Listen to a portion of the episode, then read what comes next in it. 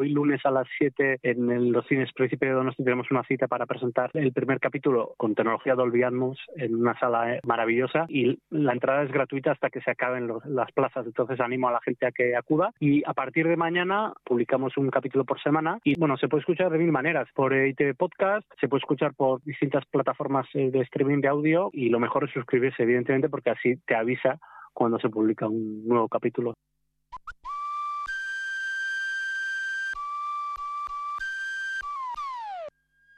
Cultura.eus con Galder Pérez.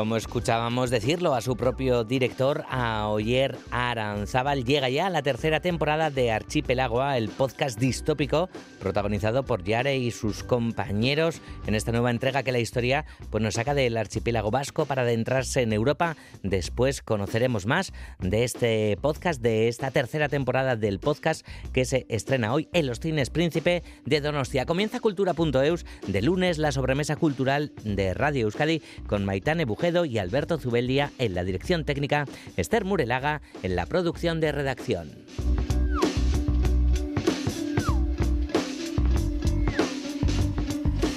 Y este lunes pues tenemos una resaca muy especial, una resaca muy dulce, la de Durango Coa. Antes lo decíamos que ya es historia, pero que también que ha hecho historia. Hablaremos de ello y también hablaremos de Su Anda, la iniciativa que lleva muchas de las novedades literarias a diferentes librerías de Euskal Herria. En total son más de 80 y casi 30 presentaciones de libros en diferentes centros culturales, así como librerías hasta el 20 de diciembre. Pero más cosas también como el arranque de los nuevos conciertos de abono de Euskadi Orquestra y, como no también, el recuerdo para el artista gasteiztarra Santos Iñurrieta.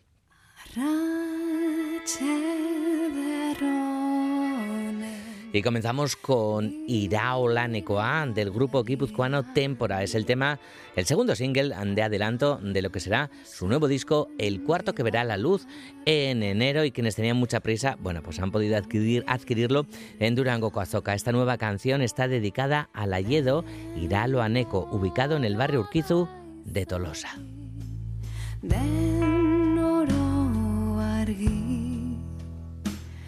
urkizugan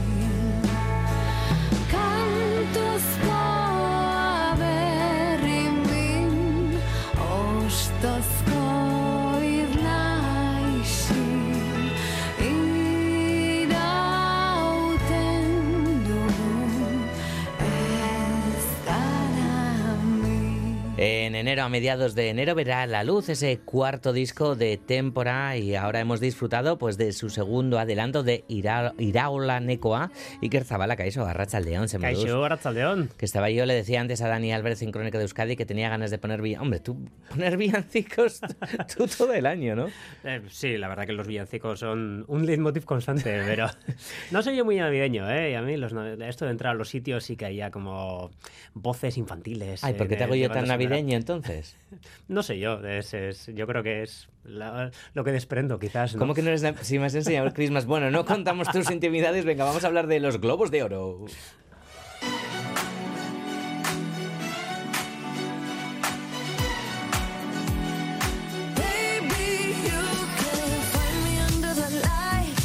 Si tienes un pijama súper bonito de abeto. Eso sí, eso sí.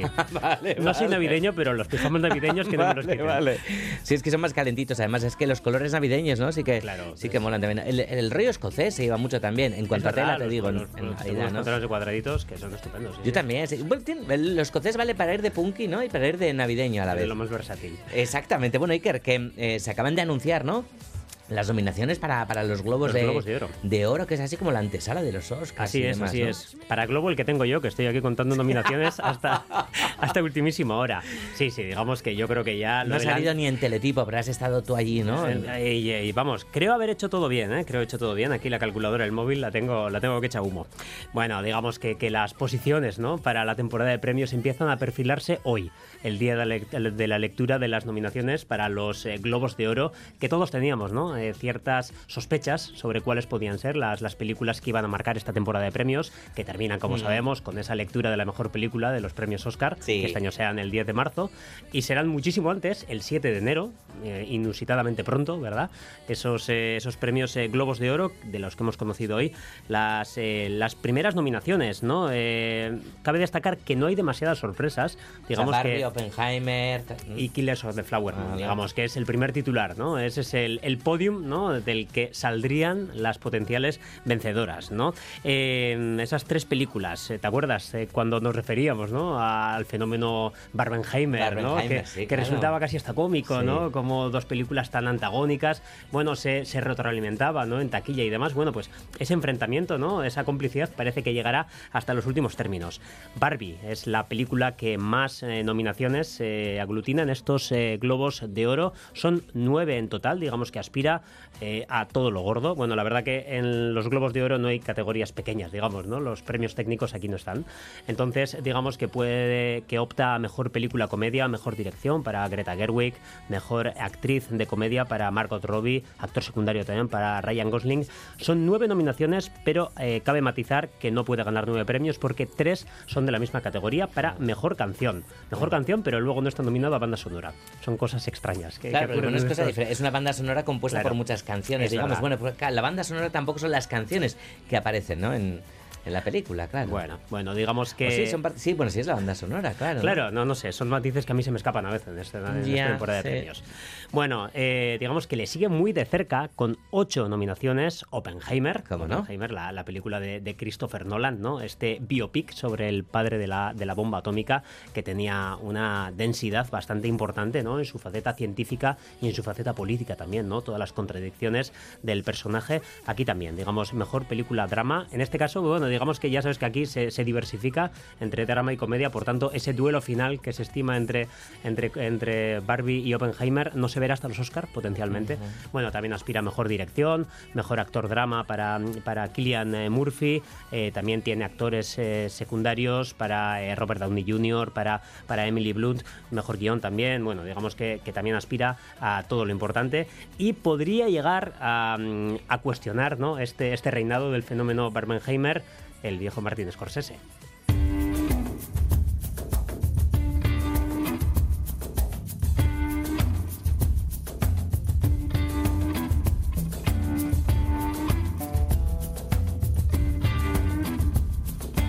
Estaba también, ¿no? Desde luego en todas las quinielas, ¿no? Está también, también, sí, sí. Eh, la recepción crítica había sido muy buena y digamos que también eh, aspira a todo. Son siete las, eh, las categorías en las que podría llevarse premio la película de, de, Scorsese. Este, este, bueno, película de mafia, pero en entorno western, la verdad que es una cosa súper disfrutona la que ha construido el, el viejo Martin. Y después, la verdad que me acabo de dar cuenta de que también tiene seis nominaciones. Georgios Lantimos y su Poor Things, el director griego, que es la segunda película que construye en, Hollywood, eh, ya se llevó, ya se llevó el premio gordo en el Festival de, Venecia. Podría ser, podría ser eh, una de las de las tapadas, de las tapadas para la noche de los premios de los Globos de Oro, al igual que Past Lives de la coreana eh, Celine Song, que también tiene nominaciones, creo que son cinco en este caso, incluida ¿no? a mejor película drama, mejor dirección, también para Greta Lee como mejor actriz de drama. Bueno, yo creo que es un ramillete bastante abierto, no descarto a ninguna de todas estas películas que, hemos mencionado. Bueno, eh, no está Robot Dreams de, Pablo Berger, que, podría haber estado, estábamos también con la vista puesta en ello, pero Robot Dreams este fin de semana sí que se ha llevado un importante premio. Un premio muy gordo, el premio a mejor película animada en los premios del cine europeo que se han eh, repartido en, Berlín. Había muchísima competencia y, la verdad que es un triunfo estupendo para Robot Dreams, que la verdad que lleva una carrera... Eh, bueno, Globos de Oro no se ha caído hoy, pero una, una carrera pre-Oscar, la verdad que bastante importante y yo creo que no descartaría tampoco ninguna eh, sorpresa. Se estrenó en Cannes, digamos que es la plaza más importante del mundo en el entorno festivalero. Ha tenido premios en Annecy, en Sitges, cuatro nominaciones también a los premios Goya y esta última quinta del pastel, que es para en la categoría mejor eh, película de animación en los premios del cine europeo. Yo creo que, eh, que la recepción está siendo muy buena en casa de Robot Dreams. Y lo importante que está en las salas de cine para que el público eh, pueda, pueda ir a verla. Y Iker Zabala que te va a pillar la entrega de oros de los huevos de oro con el pijama de abeto, así que lo vas a disfrutar seguro que con espumillones y demás. Ah, claro que sí, claro que sí. Iker, es que ricasco. Como lo decíamos antes, la edición número 58 de Durango Coasoca es historia, pero a partir de hoy la iniciativa Zunon Anda llega a su cuarta edición. Nos lo cuenta Juan Ramón Martiarena.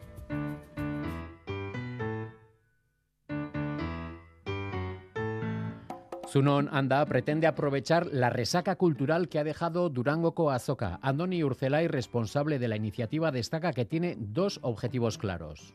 Batetik, hemen aurkeztutako euskal literaturan produzio oso euskal herri osora zabaltzea, eta bestetik, aitortza egitea bai liburu dendei, eta uspotzia bereien lana. Zasken finien, euskal kulturgintza zabaltzeko, ba, ezinbesteko aktoria di, ez da.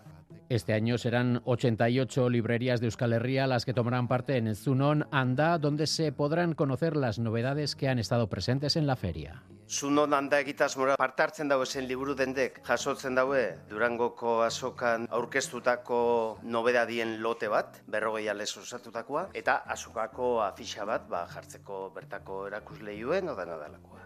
De las 88 librerías, 39 son de Vizcaya, 28 de Guipúzcoa, 10 de Navarra, 8 de Álava y 3 de Iparralde. Además, 27 librerías acogerán presentaciones de libros a partir de hoy hasta el próximo día 20. Aurten gure izan dut zau, e, aurkezpen horriei emutie kultur saio ikututxo bat. Hau da, izango die edo aurkezpen musikatuak, edo aurkezpen dramatizatuak, edo aurkezpen solasaldixak, baina ez da izango aurkezpen soil bat, baizik eta horren inguruan kultur saiotxo bat eratzia da asmoa. Por ejemplo, hoy John Artano presenta su libro Juana en la librería Amaor de Orduña y Anne Arcelus e Irati Garmendia presentan los nuevos libros de la colección para el público infantil Hortuko Bizitza en Adarabar de Eibar.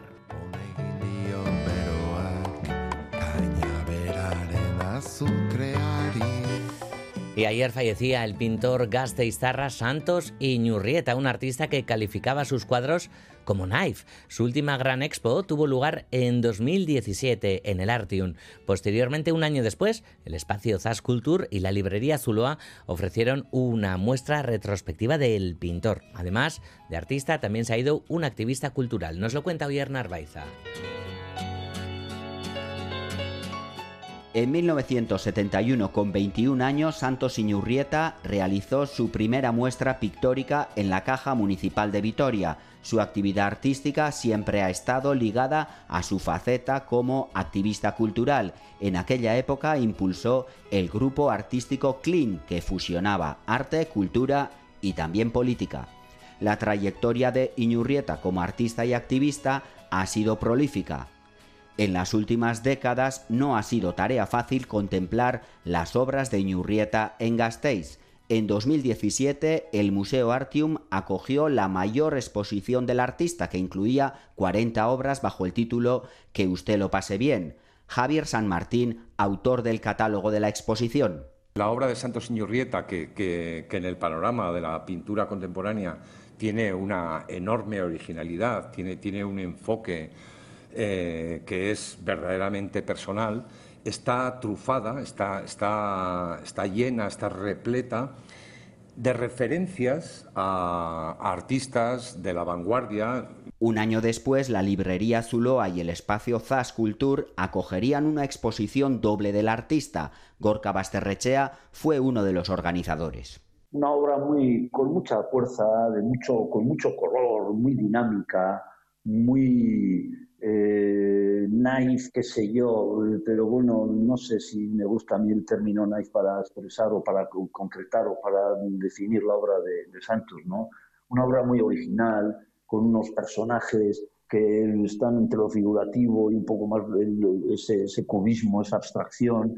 En definitiva, a mí me parecía un pintorazo. Destaca la manera en la que firmaba sus cuadros. Aparte de la firma, luego hacía una especie como de texto, un texto que que hacía referencia a lo que él había pintado y ese texto siempre era muy original y, y, y, generalmente muy simpático. Eso también era parte del cuadro, como no. Entonces, bueno, era muy peculiar, es muy peculiar eso. En 1992, la Policía Municipal detuvo a Ñurrieta por arremeter contra unas esculturas de Agustín Ibarrola instaladas en la Plaza de la Virgen Blanca quiso denunciar que el Departamento de Cultura gastaba mucho dinero en exposiciones como aquella, mientras que no destinaba dinero para promocionar la actividad de los artistas más jóvenes. Y era una persona que no se quedaba en su estudio y, y tal, sino que estaba muy involucrado con, con, lo, con, con, lo, que acontecía en la ciudad, ¿no? Pues en tema de publicaciones, en tema de en el mundo del cómic, en el mundo de, de, de, bueno de propuestas, de sí era un hombre muy muy dinámico, con mucha fuerza. Después se afincó en Mallorca, donde ha fallecido tras una larga e intensa enfermedad a los 73 años de edad. Disfruta de la magia de estas fechas. En Navidad, vuelve la ilusión a San Sebastián. Mercado, luces, espectáculos, atracciones, mapping, fuegos artificiales y muchas sorpresas diarias. Toda la programación en donostiagabonetacoazoca.eus. Fomento San Sebastián. Concejalía de Economía y Empleo de San Sebastián. Existe una estación en Pinouvel Piguené, en el corazón del Peitoy. Sí, el famoso Peitoy. Donde los paisajes desfilan hasta donde alcanza la vista. Viscos, Louviel y Pic du Midi. Bienvenida a Luz Ardiden, la estación más autentoy de los Pirineos. Perfecto. La estación mejor rodeada de los Pirineos. La estación más auténtica de los Pirineos. Esquía con la tarjeta No Susi Piguené Luz Ardiden a partir de 27,30 euros la jornada. Esta noche en ETV2. Llevo dos años callado, siendo leal, obedeciendo. El negocio más oscuro vuelve a la superficie. Quiero ir a la escuela policía portuguesa. Operación Marea Negra 2. Para ir justo lo que necesitamos. Un gusano que reviente la organización desde dentro. Esta noche en ETV2. Y el lunes 18, el desenlace. Cultura.eus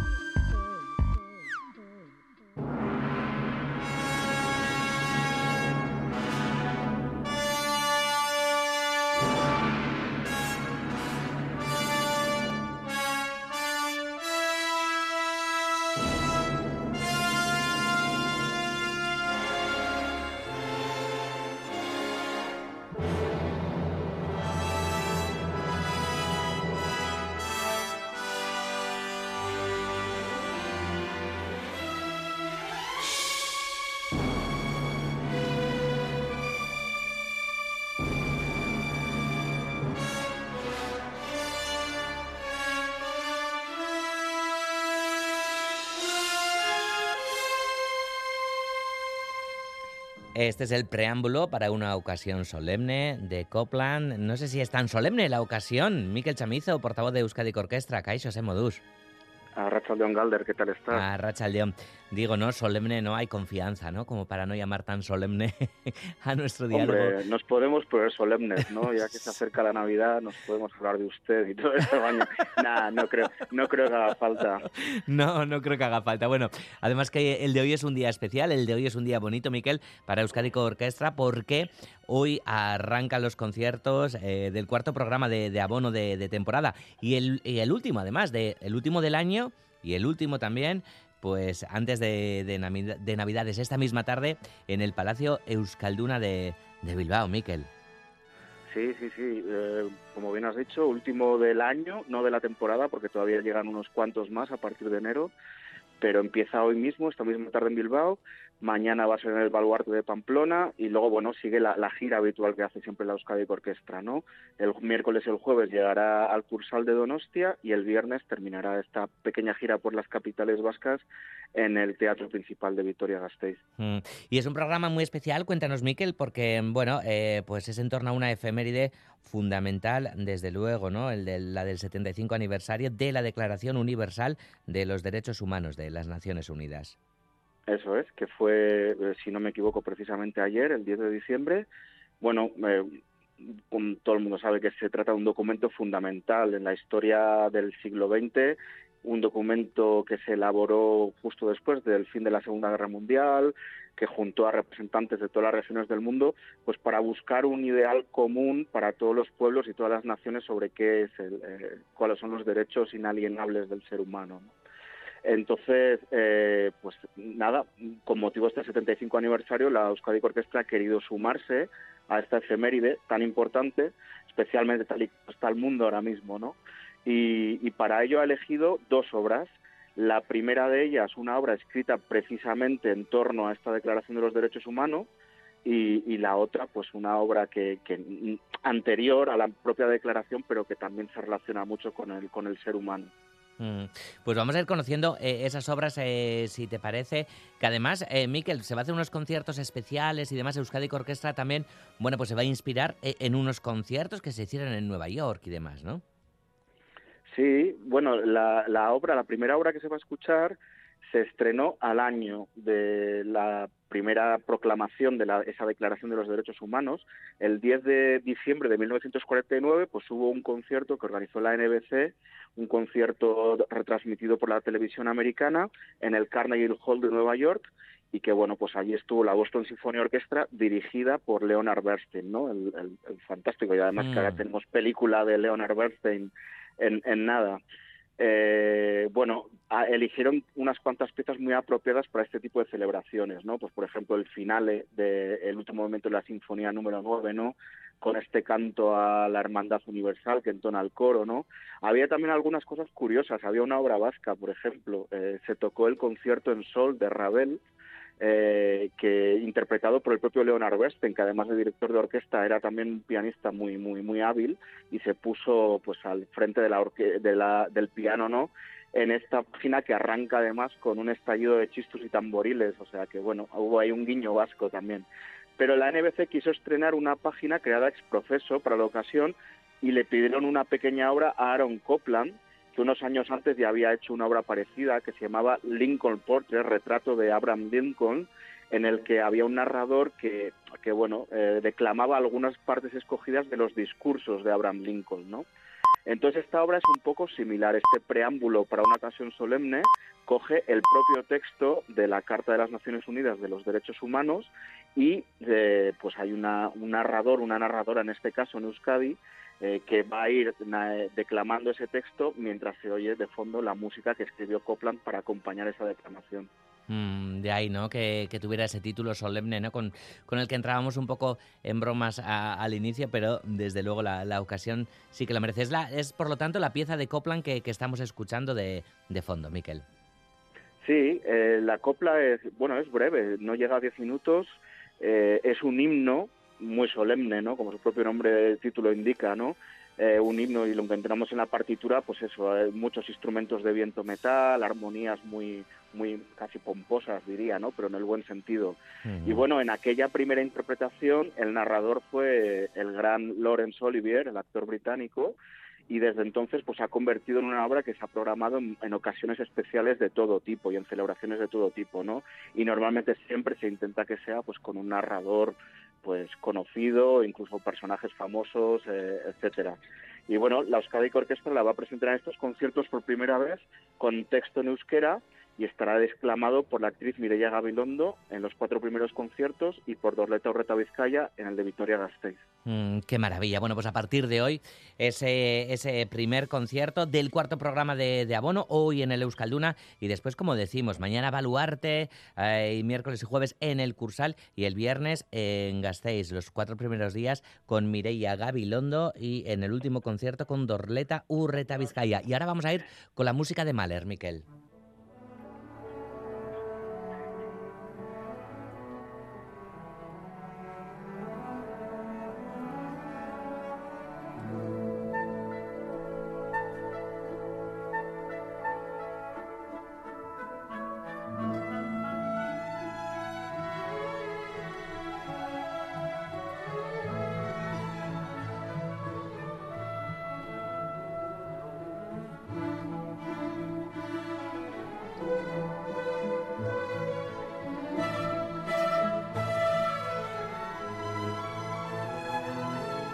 Estamos escuchando una pieza de, de, Mahler de enorme belleza. No es casualidad escuchar, evidentemente, a este, a este autor, a este compositor, bueno, pues que hizo de, de su vida, de su propia biografía también, Miquel, pues una, una declaración ¿no? de, de derechos humanos.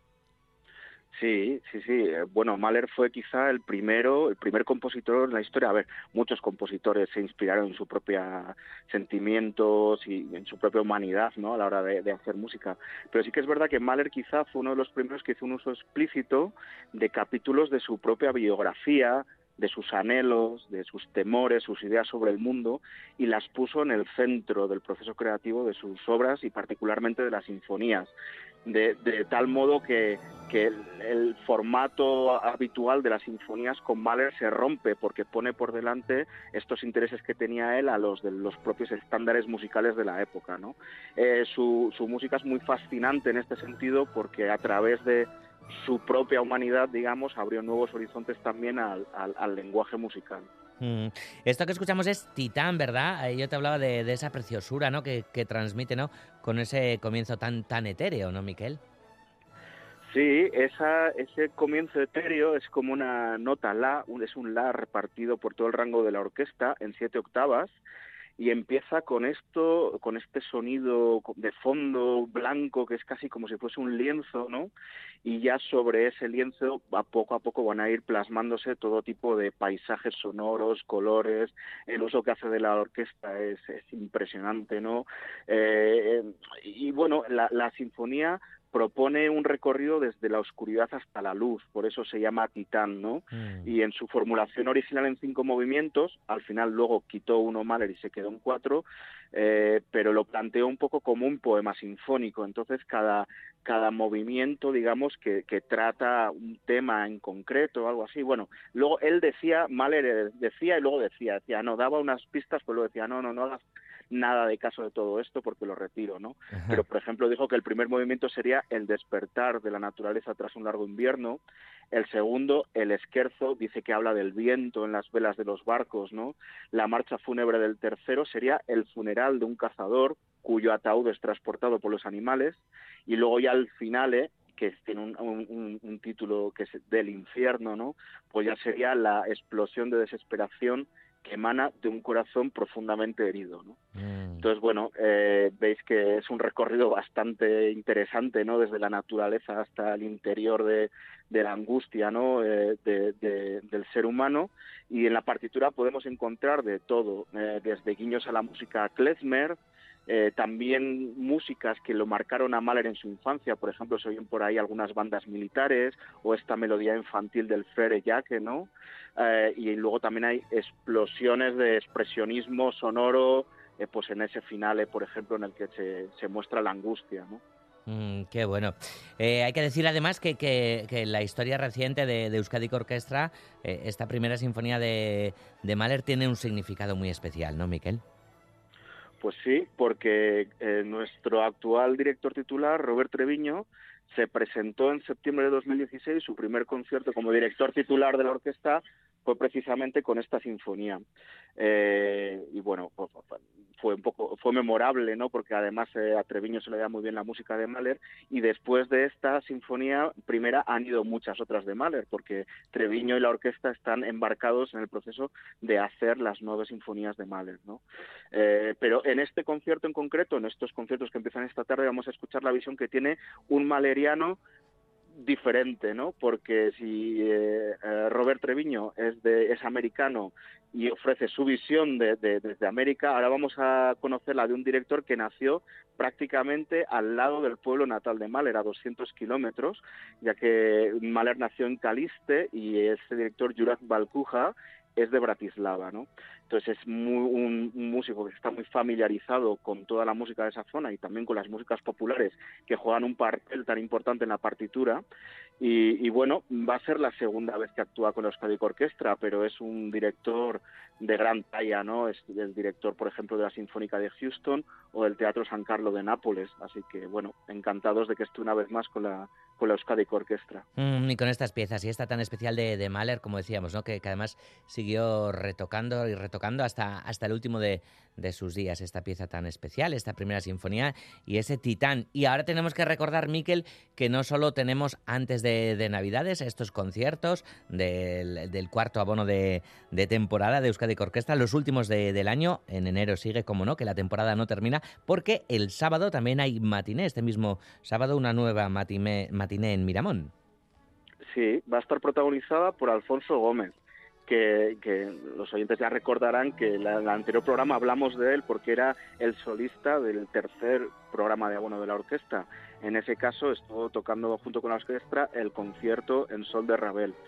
Eh, entonces, bueno, la música de Ravel va a volver a estar presente en este recital a solo que va a ofrecer en Miramón va a tocar dos piezas suyas breves, la pavana para una infanta difunta y la sonatina, pero luego van a llegar dos platos fuertes que además son la gran especialidad de Alfonso Gómez como pianista. Por un lado la música de Olivier Messiaen, eh, concretamente una página de su catálogo de pájaros, la que está dedicada al loro. Eh, y luego cinco de las doce piezas de la suite Iberia de, de Isaac Albeniz que bueno, la Suite Iberia es una maravilla, es probablemente la obra cumbre de la música para piano española y bueno, va a elegir cinco de, de los momentos de estos cuatro cuadernos y en total doce piezas. Alfonso Gómez va a defender eh, cinco de ellos. En total, una hora de programa aproximadamente, muy exigente, muy difícil, pero que un, un, repertorio que Alfonso Gómez domina muy, muy, muy bien y que yo creo que va a merecer la pena ir a escucharlo. Mm, qué maravilla, pues aquí está sonando ya de fondo una de, de esas piezas de la suite Iberia de, de Albeniz, el sombrero de tres picos, la danza de, de los vecinos y con ella nos vamos a despedir, vamos a despedir a nuestro vecino de orquesta, Miquel, Miquel Chamizo. Miquel, te agradecemos mucho, como siempre, que nos hayas traído las novedades desde Euskadi Orquestra. Si no hablamos, compañero, Urte... Es, joder, qué pronto, parece Urte Berrión y demás, ¿no? Ya parece, ya, ya, pero ya empieza la época, ¿eh? Ya Ay. hay que empezar a decírselo a todo el mundo. Bueno, pues no sé, tómatelo como algo bueno. bonito, porque es a, a, es a, la primera persona a la que se lo digo. Bueno. Oh, bueno, pues mira, es un honor. Mi Esker por la invitación, como siempre, y, y, bueno, pues nos vemos el año que viene, ¿no? A la vuelta de, de la esquina, como quien dice. Exactamente. Miquel, mía, mía, Esker, besar cada bat. Soy besar cada bat. Agur. Agur.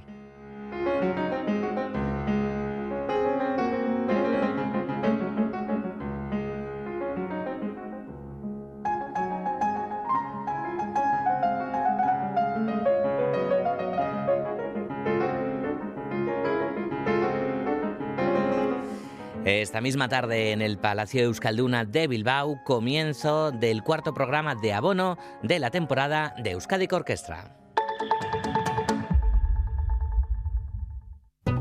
Los días 15 y 16 de diciembre, Tabacalera abre sus puertas para que descubras todos sus rincones dedicados al arte y a la creación.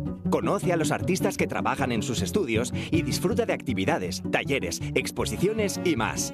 Un encuentro entre el público y la creación que no te puedes perder. Te esperamos en Tabacalera. ¿Tu casa huele a humedad o le salen manchas? El moho puede provocar problemas respiratorios y también daña tu vivienda. Ponle fin y llama a Novanor, tu especialista en humedades. Solicita hoy mismo tu diagnóstico gratuito en el 946 54 54 75 o en novanor.es. Novanor. Porque buscas lo mejor. Cultura.eus.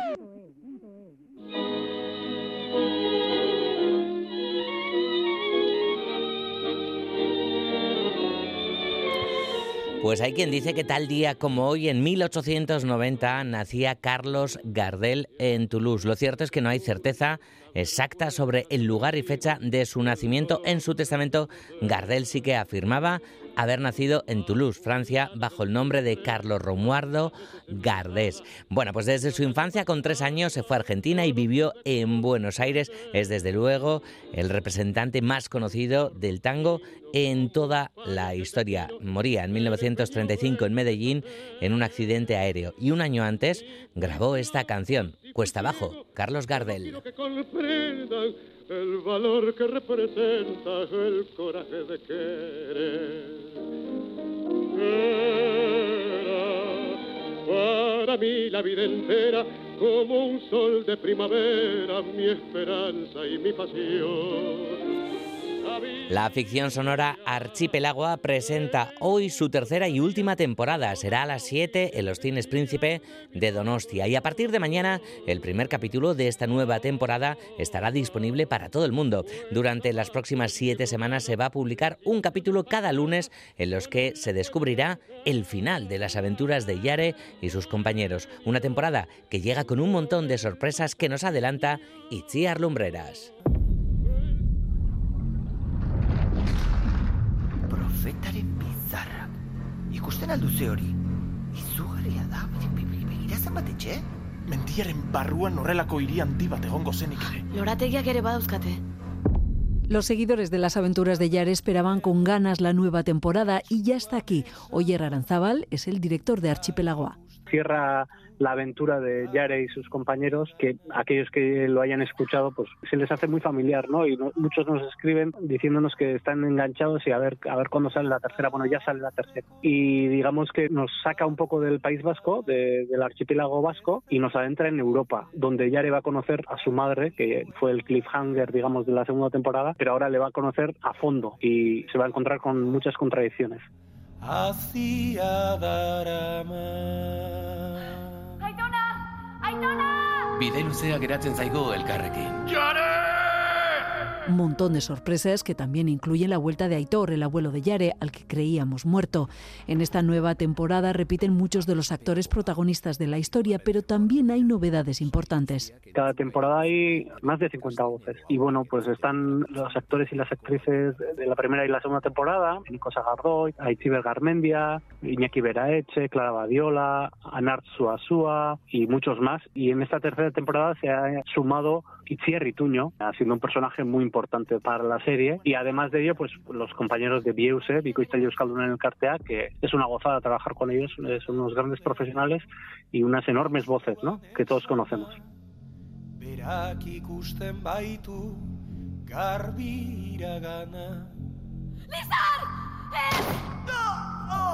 Archipelagoa tiene ya miles de escuchas, una historia distópica que engancha desde el minuto uno.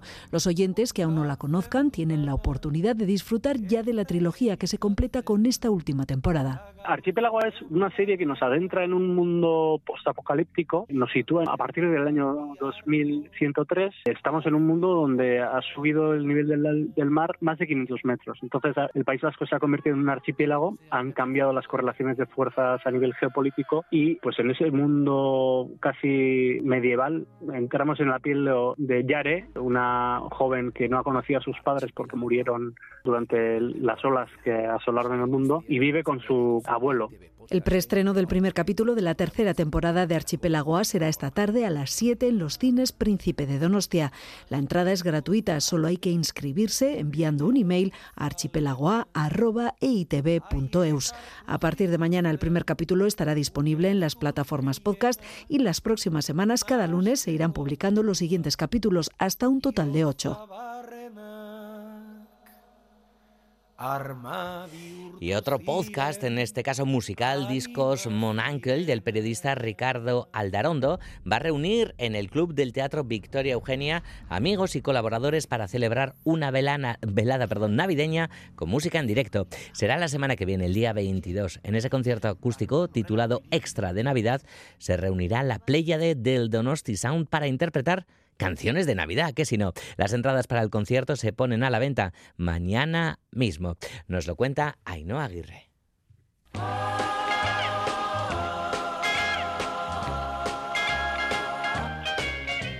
Brenda Lee no podía tener mejor regalo de cumpleaños. A los 79 años de edad se ha upado hasta el número uno de la lista de éxitos de Estados Unidos con el villancico Rocking Around the Christmas Tree, una canción compuesta por un judío que Brenda Lee grabó en 1958 cuando era una chica de 13-14 años y que año tras año por estas fechas vuelve a sonar en las radios.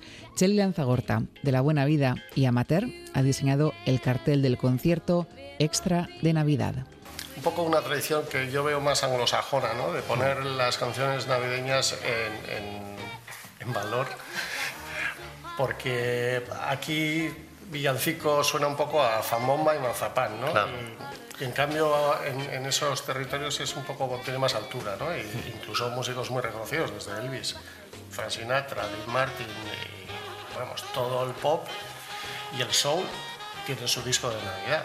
Eh, Extra de Navidad, así se titula el concierto y así se titula también el programa especial de Navidad que Ricardo Aldarondo graba desde hace unos tres años para su podcast Discos Mon Uncle. Es ya costumbre invitar a músicos y amigos a que compongan alguna canción de Navidad o participen en el programa tocando algún villancico.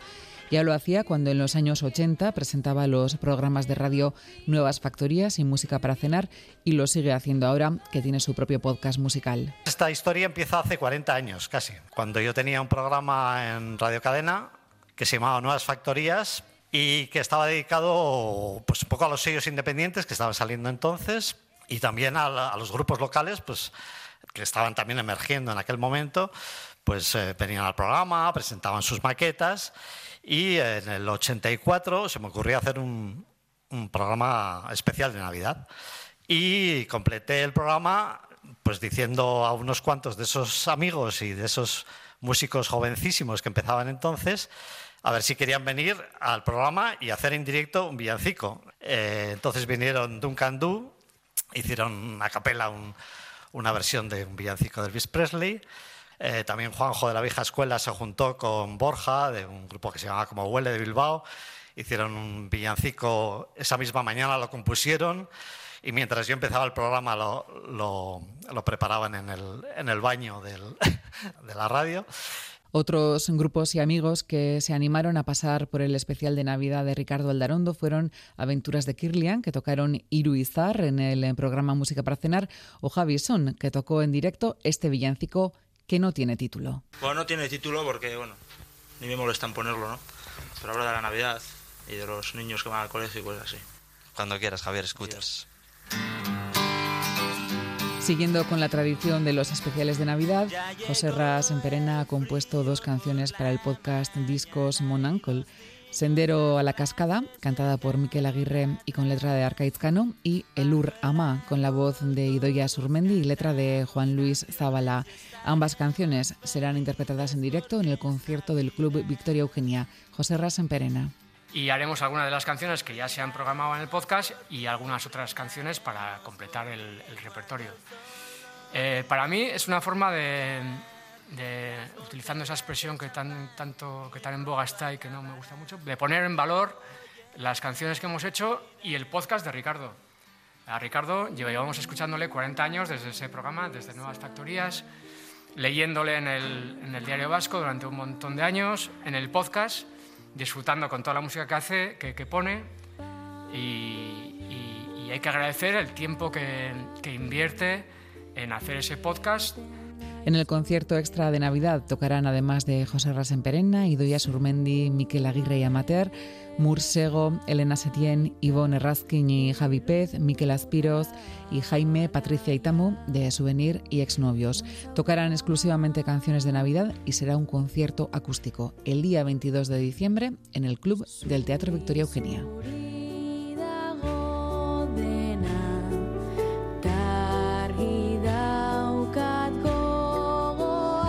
Apuntamos, como no, esa fecha para el 22 de diciembre, para, para este concierto tan especial. Y saludamos ahora a nuestro compañero para hablar de, de Eusko y Cascuncha, Juan Aguirre, que ya está en nuestros estudios. Juan Semodus, Arracha Aldeón. Arracha Aldeón, Galder. Eh, nos queda una más para acabar el año, porque ya empezaba a decir hoy Urte Berrión por primera vez. Sí, me... eh, a mí vas a ser el segundo, por favor.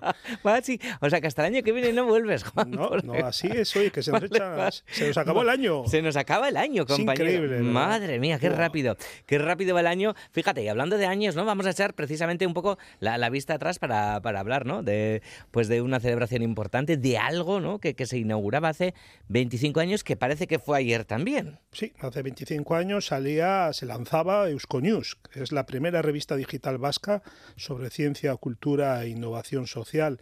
Eh, ahora ya, bueno, después de estos 25 años, evidentemente sigue saliendo, ha alcanzado los 780 números y claro, con este bagaje, pues puedes entender, Galder, que dispone de un fondo informativo, documental eh, enorme, claro. en el que diariamente miles de personas entran para consultar, para leer y tal. Una auténtica enciclopedia sobre el tema vasco y una historia de éxito, así hay que verlo porque, bueno, de hecho News ha recibido diversos premios, reconocimientos a lo largo de estos 25 años.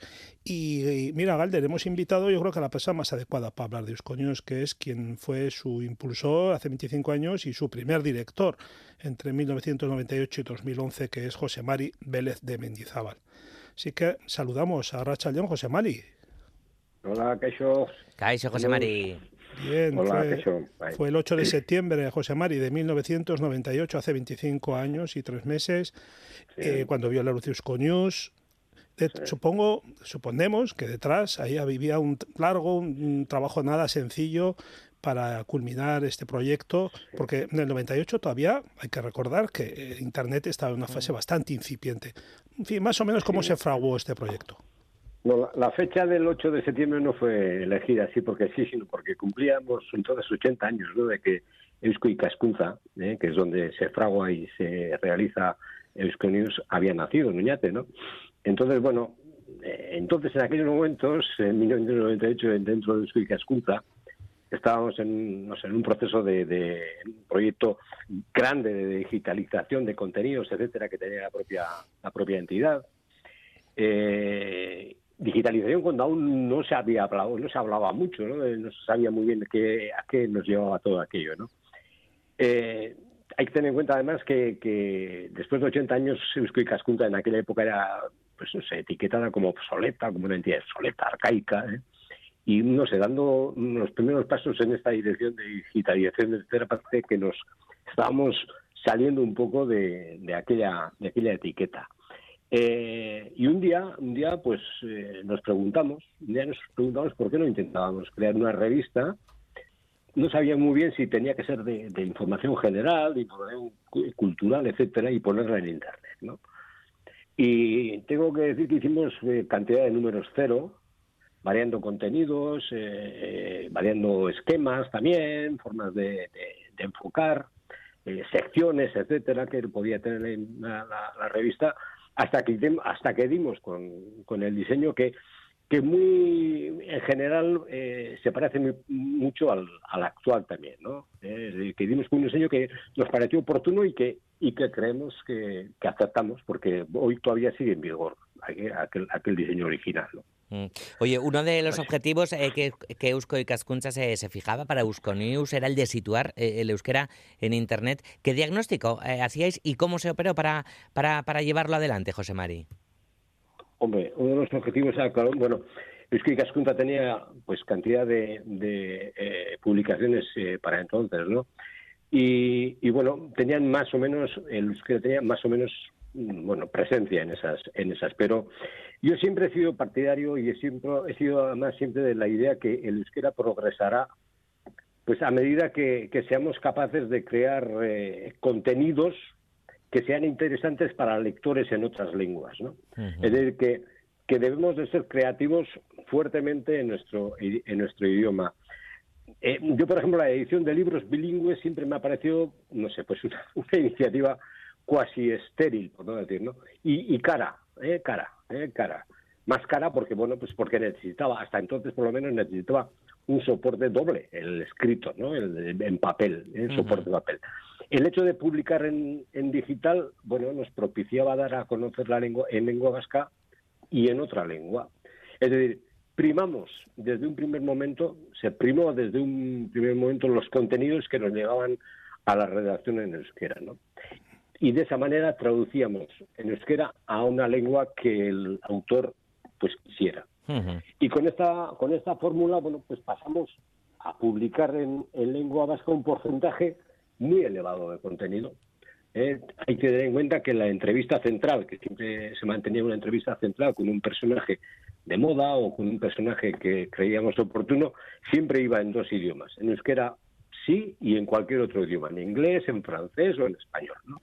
Y que los cinco artículos aproximadamente que, iban en todas las, todas las semanas como temas de, de fondo, de contenido, pues en unos dos, unos dos por lo menos eh, contenían eh, eh, contenidos o tenían contenidos en, en euskera.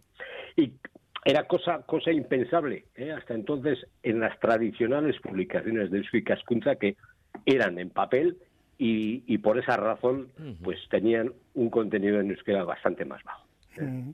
Eso fue lo que nos, nos propició el llegar con euskera y en euskera como, como trabajo creativo y luego a través de la traducción llegábamos a un montón de, de, de, de lectores diferentes, ¿no? Otra aportación importante es. la sección cosmopolita, que se creó en 2002 para dar a conocer los, bueno, la presencia vasca en el mundo a, a través de colaboradores dispersos por todo, por todo el globo. En realidad, Cosmopolita ha tenido, yo creo que un valor fundamental para la comunicación, el conocimiento la diáspora, ¿verdad, José María? Sí, es. 700, 700 artículos ya. Sí, es cosmopolita lo escribíamos cosmo con mayúscula y polita con pequeña, ¿no? Cosmopolita, polita es una palabra en euskera, ¿no? Cosmopolita, que polita es el, el, cosmos, ¿no? Era así, ¿no? Yo creo cosmo, que cosmopolita fue otro acierto dentro del, del acierto global de, de Euskonius. Hay que tener en cuenta que nosotros, nuestros primeros lectores, eh, por las estadísticas eh, nos podíamos dar cuenta de ello, era gente que vivía en la diáspora vasca, ¿no? Es decir, mucho más que los eh, lectores que teníamos aquí estaban en el, en el exterior, en un principio, ¿eh? en un principio. Eh, bueno, eso era señal inequívoca de que, de que existía un interés por ese, no sé cómo decirlo, pues cordón, cordón umbilical o nosotros que les ofrecíamos hacia, hacia nosotros, entre ellos y nosotros, ¿no? Eh, pues es así. Y empezaron enseguida no solamente a surgir eh, personas que leían, sino que estaban interesadas en, en, colaborar. Y todo ello fue muy bonito porque hemos conseguido cientos de eh, artículos de personas que viven en el exterior y que si no hubieran tenido esta herramienta seguramente pues serían desconocidos para, para todos nosotros, ¿no? Y eso que sigue siendo, porque yo acabo de leer la de todavía la, eh, la actual, la de esta semana que me ha llegado, lo de, de, de, pues veo que, que, hay otros dos artículos interesantísimos de, de, de Cosmopolita, ¿no? Con lo sí. cual, pues me, me, da, me, da, a pensar que se, también se acertó. Sí, ¿eh? sí, y un bagaje de información. En esa sección. Un bagaje de información colosal reunido. Sí, pues eh, en euskonews.eus hay más de 700 entregas de Cosmopolita, precisamente, además de otras tantas entrevistas y casi 4.000 artículos en total, que cumple 25 años Euskonews y hemos hablado pues con el impulsor y primer director de Euskonews, con José Mari Vélez de Mendizábal. José Mari, es que ricascota, laster arte. Zuiet, zuiet, Mi esker. Eh, agur, agur. Agur, Juan Aguirre, urte berrión. Eh, ya soy el segundo, ya soy el segundo, yupi. Aquí ya huele a turrón, ¿eh? Venga, pues hasta la vuelta y a, pasarlo, a pasarlo bien, ¿eh? Berdin, Juan, besar cada andiba, agur, agur. biararte guztioi.